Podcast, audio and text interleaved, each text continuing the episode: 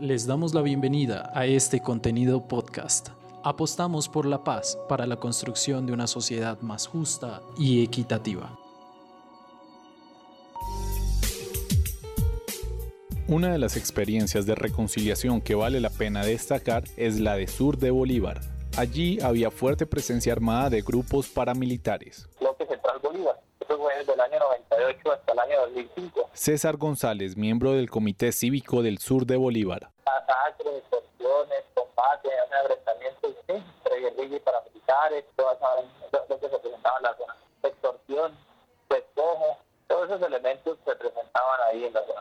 Según César, la presencia del gobierno no era suficiente como para contrarrestar las acciones militares ilegales. pues de vez en cuando un operativo militar de la- del ejército, ¿sí?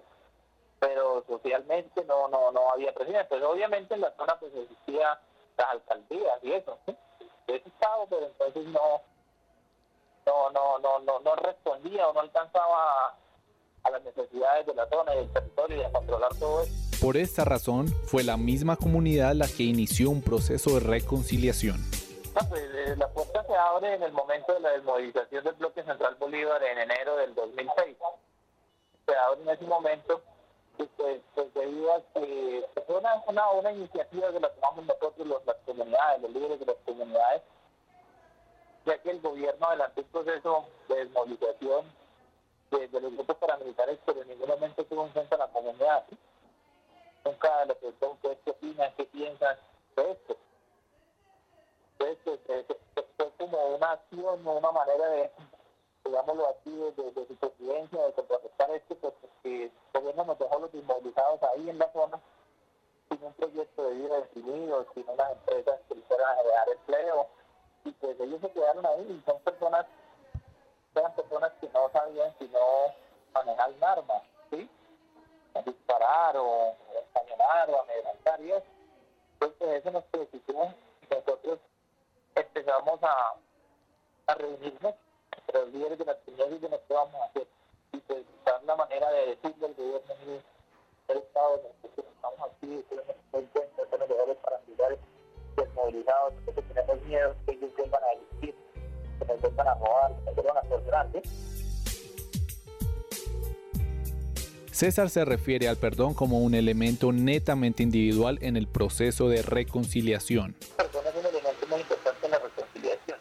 Igual, pues, sabe que eso varía entre el tema de, de las personas y eso, pues, habrá personas en el tema individual que de pronto les ha costado perdonarlas, pero en el colectivo de las comunidades, pues, como comunidad en general, pues yo creo que sí estuvo presente el perdón y acoger estas personas que al fin y al cabo eran personas hoy, o sea, en el momento de la desmovilización habían aproximadamente unas 200 o 250 desmovilizados. Hoy en día solo hay unos 12 o 14, ¿sí?